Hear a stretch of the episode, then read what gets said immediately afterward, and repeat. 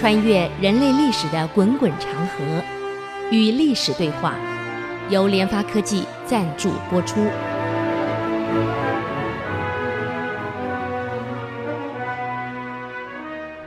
这里是 IC 之音主客广播 FM 九七点五，您所收听的节目是《与历史对话》，我是刘灿良。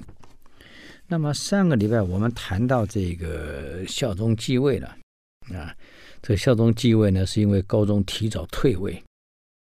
呃，孝宗是个好孩子，很孝顺，而且能力也很好，一直想励精图治，所以他一上来呢，先恢复了岳飞的官职，呃，也下诏求贤，一直很想把北方失去的版图呢再收回来。恢复整个大宋的原来的这个国家的国力啊，所以他急需要人才啊。上礼拜我们讲到，向他学习这个呃秦昭襄王啊要的这个百里奚啊、蹇叔啊、游鱼啊这些人才，所以他也是想这样做，所以下诏就征求各种谏言、各种人才。那么这个时候，朱熹在南康正在办白鹿洞书院。提倡讲学之风啊，学习我们孔老夫子一样，真的给那个算命的、看风水的讲对了。跟那个朱崧说：“你的孩子啊，论富贵也就像你这样子，但是将来是一个好夫子啊，不得了，像孔老夫子这样子，扬名于千古啊。”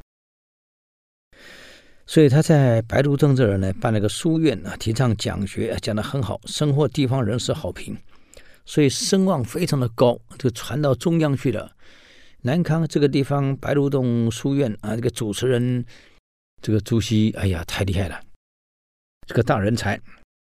这个孝宗啊，就下诏要求他上谏言，看对今天的国事，我们的国家，包括经济的发展、政治发展啊，内部社会的建设，呃，国防啊，还有收复失土，我呢很想有一番中兴的这种气象，要怎么样把大宋重新复兴起来？而且能够把失去版图收回来，等等，甚至于能够更强大啊！既然来要求直言了，呃，朱熹也老实不客气了，上了一大篇直言，哇，前后几十页呀、这古代的字可不是用打的，用写的啊，所以现在字写的很好啊。那天我在在在宾馆 check in 以后呢，这个柜台给我的那个房间号，我们都看不懂。一跟二没有两样，所以每个都跑错了。现在人写字很可怕，因为他不写，都是用电脑打的，习惯了，不动手了，不动手指头的去写字了，不像古人都是手写的。这个几十万言啊，几十页全部手写上书啊。但问题是我们这样上谏言啊，不是说这个我们不能上谏言。再好的领导人，我们上谏言都得有技巧。一个这个谏言呢，如果你直接伤到了领导人的自尊，或者伤到他的意图，啊，甚至于伤到他的这个底线，那没戏了。这个朱熹他不懂这个，难怪人家说他们富贵，有些像像朱聪这样而已。这个皇上这么重视你，请你上谏言，好歹这个你话好好讲啊。你现在伤的不是光皇上，把皇上周边的人全部伤到了，人家不联合加抵制你，那才怪呢。嗯，他居然老实不客气的就直接这样写啊！其中有一段话，你看啊，我这个白话文是这样说的：从宰相、台省师傅兵有见证之臣啊，每一个人都没有尽忠职守。为什么呢？因为他们的这个这个这个品德都有问题，所以都失其职啊。还有皇上您老人家啊，陛下，你根本不相信先王所讲的王道大道，你就专门相信这些士大夫啊，这些无耻的小人，天天给你洗耳朵啊。你看啊。第一，他先骂他周边这些，从宰相骂到这个地方官，全骂，都是一群小人啊，都是一群这个这个这个德行品德甚至人格有问题的啊，这些人，而且是无耻到极点的人所以才把朝政搞成这样。当时我大宋多么强大，为什么北方会丢光？就是因为从先皇到现在，周边的这些从宰相到地方的大臣，全是这一批小人无耻啊，道德沦丧，而且在批所有的先皇都相信这批小人，哎呀，不够理性，不够睿智，也不相信先王之道。哎呀，这个把。这个这个皇上骂一顿，也把皇上周边人全部骂了一顿。啊，他如果这样下去，我可以跟你断言，必然有莫大之祸马上要发生。所以再这样下去啊，我们偏安江左的朝政朝廷啊，这个国家恐怕跟当时的北方政权一样，很快就要沦丧了。这国家很快会灭亡了。所以，皇上你将成为亡国之君，从宰相以下将成亡国之臣。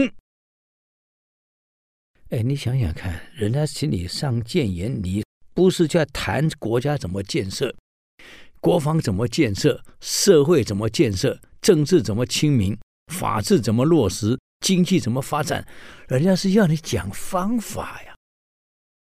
结果你老兄居然不是。提怎么怎么建设国家，是把皇上从头骂到尾，从先王骂到孝宗，再把朝中从过去的这个北宋的大臣骂到现在，你发牢骚吗？这个皇上看完奏折以后一脸铁青啊啊！问周边的人，他什么意思啊？他说我是亡国之君。我才刚继位呢，我就成亡国之君。我为什么下诏求谏言，下诏求贤？我是为了要把国家复兴起来，中兴起来。我在要你跟我提谏言啊！我国防怎么建设？我经济怎么发展？啊！我社会结构怎么改善？我朝中政权怎么用人？我是要你跟我提方法、提策略，我不是要你把我数落一一一番。从先皇从北宋开始数落，数落到现在，你把我祖宗十八代骂完了，也把我朝臣从这个丞相一一路骂到全全部啊，全天下就你朱熹可以干活，其他都是王八蛋。哇，这孝宗是一脸铁青啊，那什么意思啊？啊？我要你提谏言。这个时候，宰相叫做赵雄，在旁边。皇上把谏言丢给宰相赵雄，你从头到尾看一次，他在说什么？赵雄看完了，啊，皇上是铁青啊，他是刚青啊，比铁还刚啊。跟孝宗说。大凡读书人最大的毛病就是沽名钓誉，啊，社会上一大堆愤青，又喜欢唱反调，用这样来标新立异，来沽名钓誉，啊，朱熹我看是虚有其名啊，没有用啊。如果陛下你现在生气了，把他加罪于身。他的虚名会反而更高，啊，大家更拥护他，或者说我们朝中不肯接受批判，不肯接受这个谏言。哎，皇上，你是让他提谏言，不是让他来数落每一个人，啊，整篇文章在数落每一个人，而是没有只字片语在提怎么建设国家。啊，怎么发展我们这个国家？一个字没提，尽是批判。这有病啊！这个人啊，如果皇上你看了不高兴，加罪于他，他的声望会更高。不如这样好了，我倒有一个办法，啊，你嘛就给他个一官半职，那也不用太大。这种人啊，坦白讲，能力也没有，就是空话一堆，啊。不妨你就给他一官半职，一来嘛可以收揽人心，再来嘛检验一下他是不是真有才华。这个孝宗听完了怎么做呢？我们休息一下啊，等会儿再回来与历史对话。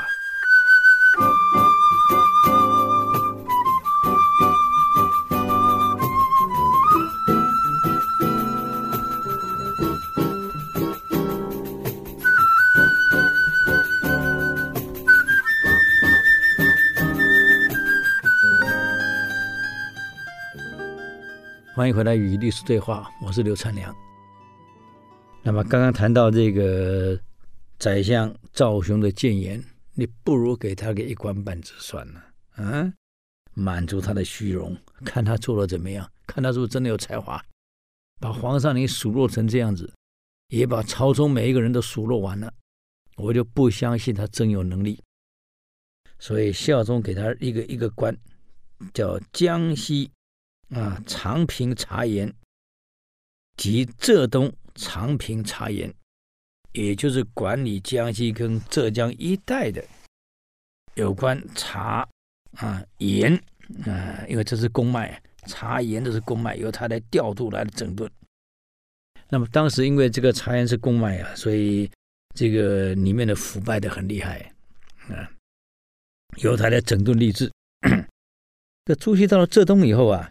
哎，他先调查这个这个民营啊，呃，看看老百姓对这个有什么看法，先暗访，先调查，先做记录，整肃吏治啊，再请朝廷推行所谓的设仓啊，所谓设仓就是在各地方这社会啊，普遍设立粮仓，就是国家的公粮的粮仓，这个做的最好的是隋朝。应该是六零年代吧，呃，就是就是找到一个隋朝，无意间发现个隋朝地下粮仓，哇，那那个粮食还在呢，啊，还没有完全的这个碳化啊，好大呀，嗯，而且储存的非常好，也就在地方呢普设粮仓，啊，当有饥荒的时候，哎，可以用这个粮仓借米给百姓。等百姓安定了以后呢，以后你们有生产了，再慢慢还给国家，不用利息。这粮仓呢又堆满了，哎，我借给你粮，将来你还我粮，也不一定还现金，还现金也可以啊。总之你要还回来，那不用利息啊。这样国家的这个社会中的粮仓、公粮啊，粮仓永远都会有粮食来应急。社会饥荒需要，我有粮仓；万一战争需要，我有粮仓啊！这个倒是倒是挺好的策略，嗯，所以，哎，这也很有意思啊。老天真的是是有时候会帮助一个人啊。朱熹才提倡设立设仓，哼，过没多久呢，浙东就发生灾荒了，大旱。哎呀，还好有设仓啊！不过也好，他当时提议建立设仓。朝中也同意了，让他设立的这个国家的粮仓，所以囤积了很多粮食，利用这个粮食就解决了当时旱闹的一些饥荒，全部平息。这时啊，孝庄才发现，哎，这个朱熹这家伙不是会骂人而已啊，那是有两把刷子啊。啊，你看，当这个在浙东的时候，把这个这个贪腐的官吏也处理的很好。而且又建议设立设仓，啊，未雨绸缪，把这一次的这个旱涝所带来的人民的这种不安定的心全部解决了，嗯，粮荒全部解决了。哎，孝宗一看，那还是可以的嘛，嗯。虽然这个皇上对朱熹，哎，觉得还是有点两把刷子。还有当时新的宰相叫王怀。王怀也蛮欣赏他的，所以就跟皇上说了：“这个朱熹啊，当时上来谏言，可能皇上你看的不太高兴啊，骂我们是什么亡国之君，满朝都是腐败的小人。这说明了这个人啊，能直言，不隐晦，是个君子，而且急于把国家推向中心。”说明了他是恨铁不成钢的个性，他没什么不好。而且这样嫉恶如仇的人，一个好处，他到哪里呢？会把这些贪腐的官员处理掉。哎，我们中央也省省事。所以我看朱熹还是可以重用，看来孝宗对他是印象不错，这次处理得很好。宰相呢，新的宰相，我们这个王怀王宰相也帮他讲了很多好话。嗯，可问题，朱熹真的不是是不同官场啊。皇上看中意你了，王怀替你推荐呢，你好歹给人家好个脸色嘛，好歹你谢谢人家嘛。啊，他连谢都不谢。我有今天是凭我的能力，凭我实力的表现，跟你皇上啥关系？跟你王怀宰相什么关系？我要没能力，你推荐得了我呀？我要没能力，你重用我呀？那是我行了，跟你啥关系？各位，我就摆不懂那个学儒学的人怎么会变成这样子呢？啊，慢性很重啊！啊，朱熹这种不领情的强硬个性，哎呀，你看，把当时这个浙东。台州一个知州叫唐仲友，被百姓告不法。朱熹调查了一下呢，哎呀，一发现这个唐仲友原来是王怀的小同乡，而且关系很密切。这朱熹毫不客气上了一本奏折：这唐仲友啊，为官不仁，啊，为官不义。所以百姓呢，对他很不满意，干了些什么鸟事写出来。他今天所以会这么嚣张，是因为他背后有个小同乡，就是今天宰相王怀。这个物以类聚，他今天这么嚣张狂妄，就是是他后面有宰相在给他顶他。而事实上，这宰相跟他啥关系？只因为两个同乡啊！你不说同乡就是一伙的啊？居然你可以办唐仲友，你不可以把宰相给拖进来。他借这个机会跟他有关系的全部一棍子全打死。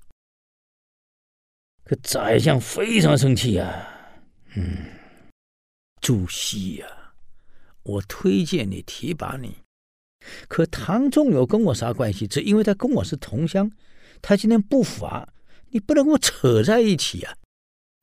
居然一本奏折告上去，连我一起告，我什么时候得罪你了？我什么时候犯法了？啊！哎呀，这下把王怀给惹火了。王怀跑到监察御史那里去了。嗯，说这个朱熹做事糊涂，就假道学。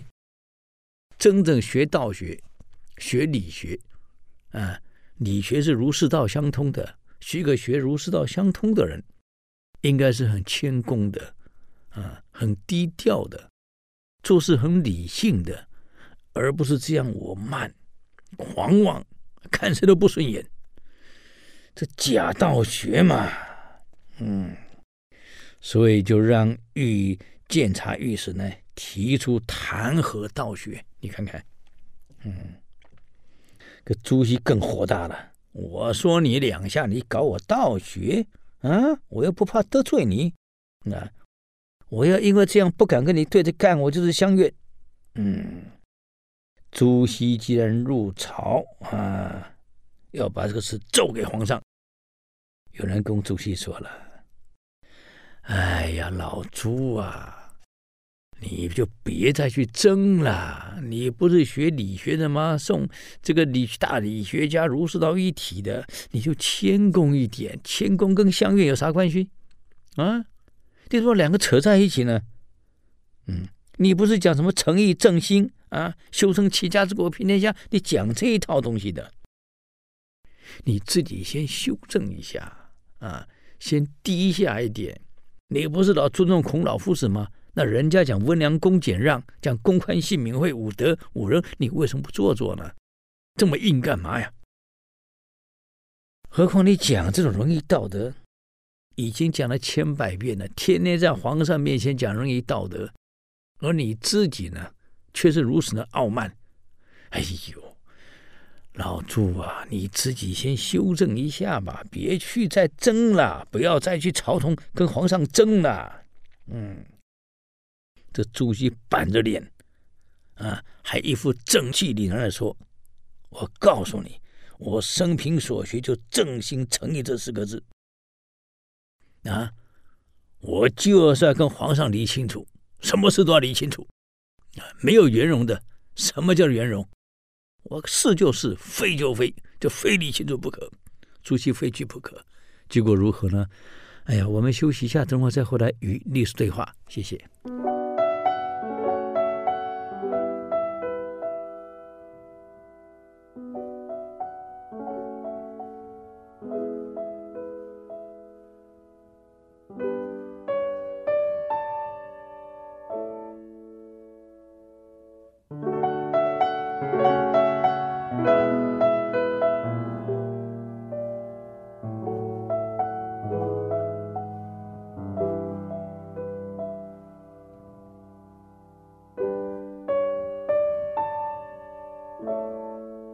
欢迎回来与历史对话，我是刘灿良。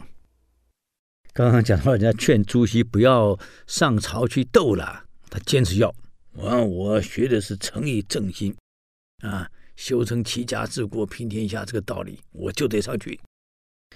可问题你讲话得要有技巧啊！哎呀，他根本不听。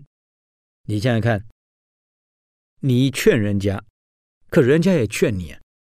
你劝皇上，你要皇上听你的，可人家劝你，你为什么不听呢？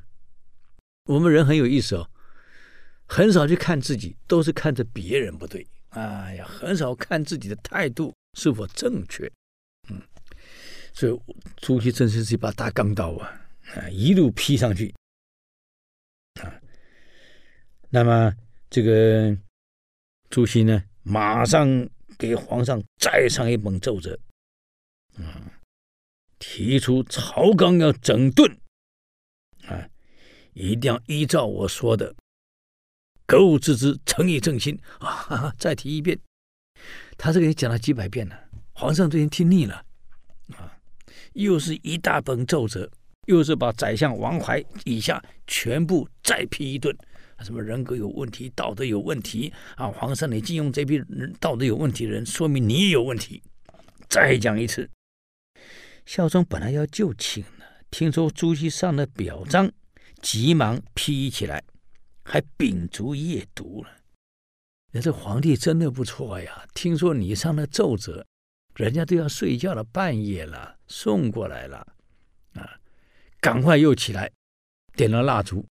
把你的奏折再看一次，看了半天，仍然是空洞的。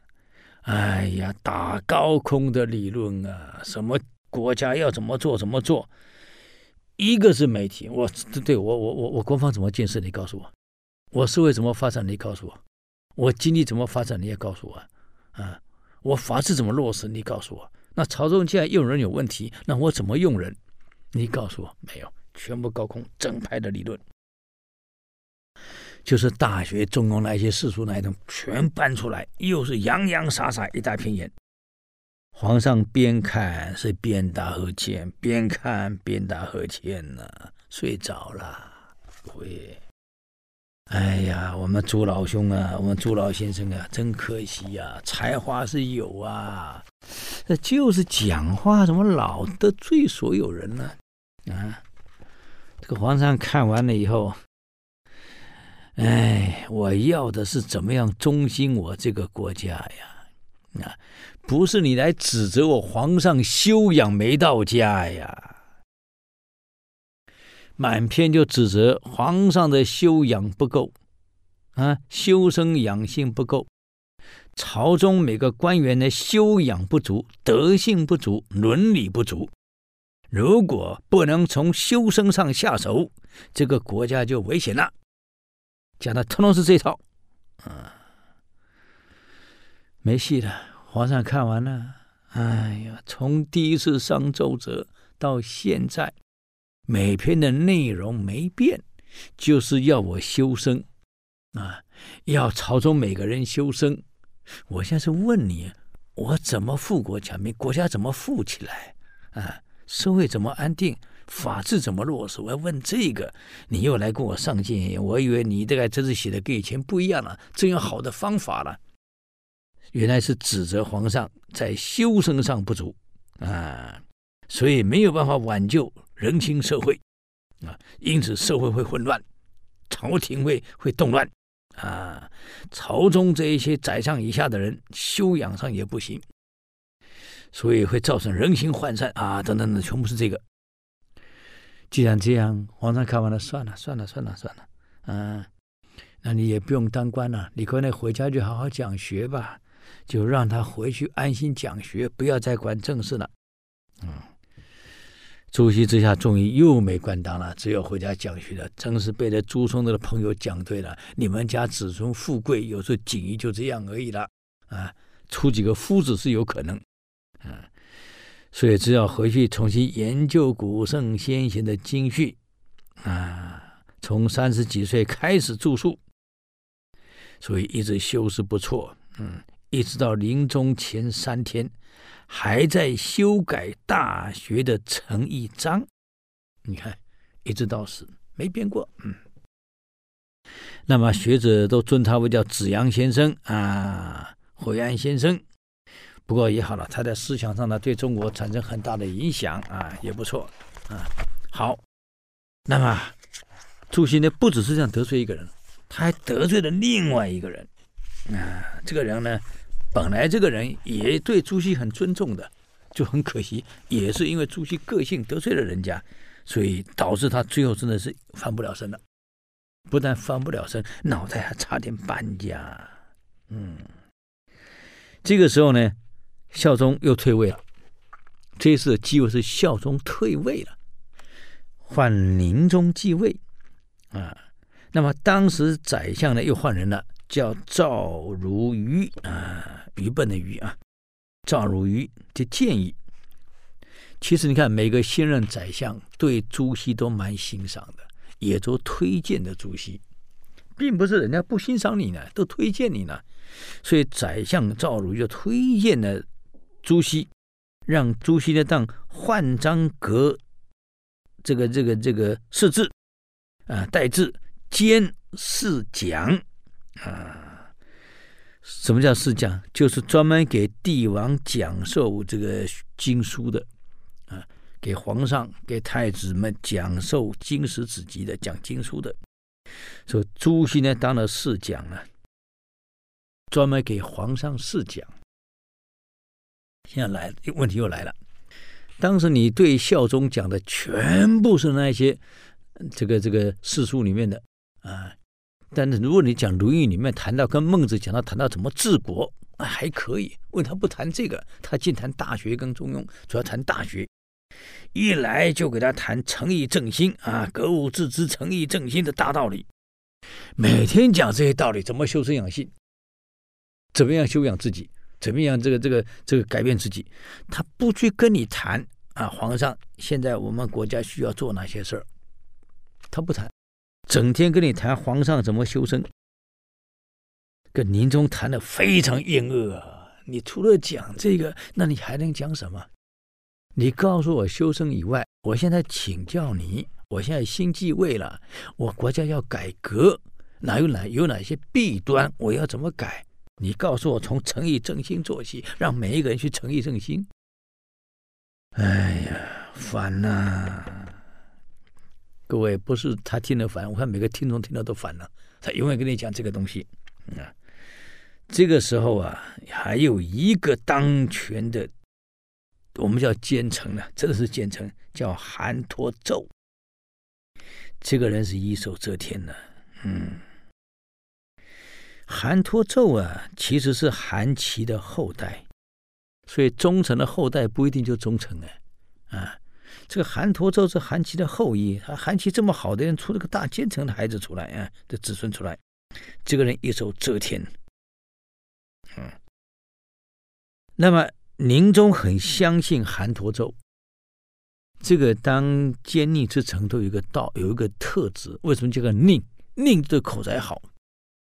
都能说你喜欢听的话，如果他是忠诚的话，喜欢听讲你喜欢听的话，能够借这个你喜欢听的话来改变你，很好嘛。你看这个当时齐景公的宰相晏婴，晏婴就很会讲话，他讲的话呢，景公喜欢听，可借景公喜欢听的过程当中，来改变景公的一些施政策略跟方针。所以口才好没有什么不好啊，只要你心术正，你可以引导国君走向更好的发展区，这是对的呀。啊，其实朱熹很可惜啊，他如果也能够像像这个这个晏晏婴这样啊，齐国的晏子晏婴。当时我们读小学四年级读过个国文课、语文课啊，国文课叫《晏子使楚》，我想各位都还记得。当时我们小学四年级上的这一课国文，就晏子，我第一次知道、哦，这个人这么厉害呀、嗯，这晏子这个人呢，不但能力好，人家口才好啊，而且为人也很公正啊，用人嘛，也很有原则。嗯好，我们再休息一下，等会儿回来继续与历史对话。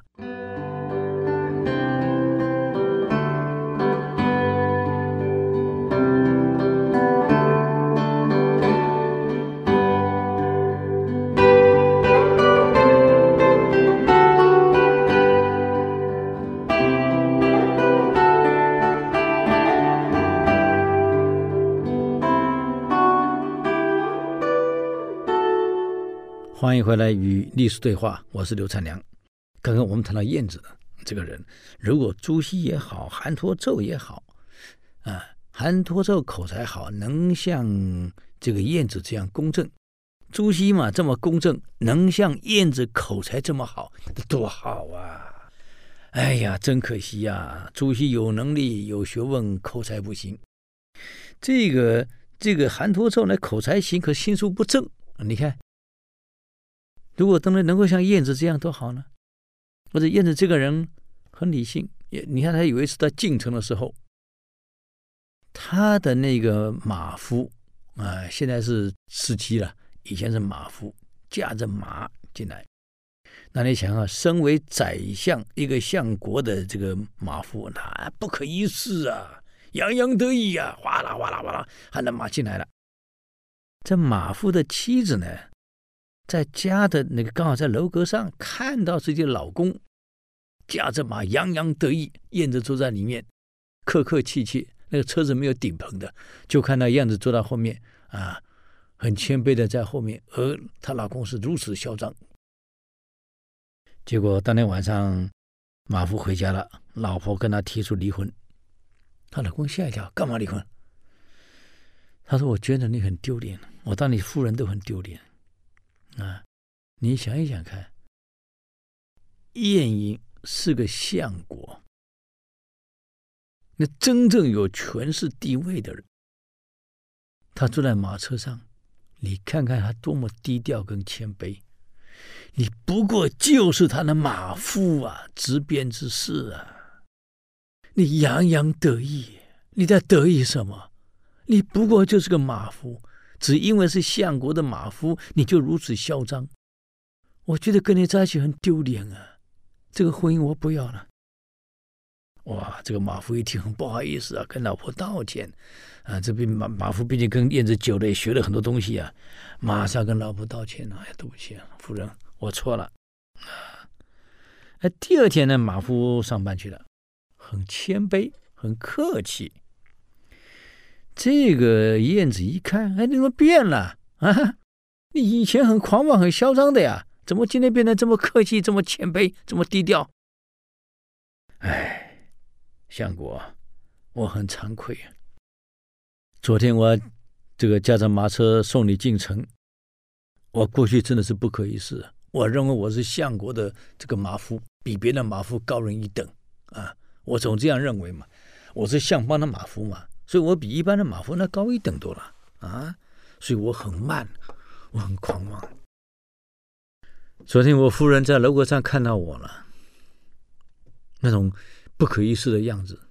我昨天晚上回家，夫人要跟我离婚啊！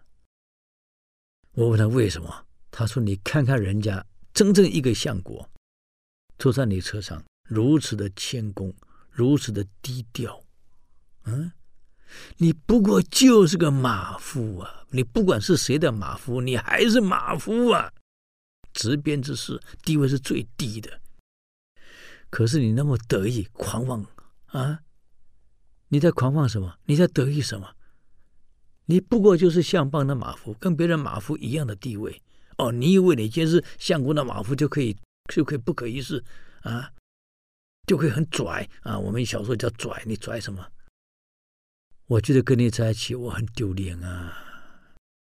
这个马夫说：“我听完了，我很惭愧呀，我不过就是个马夫，只因为我是相国您的马夫，我就感到很狂妄。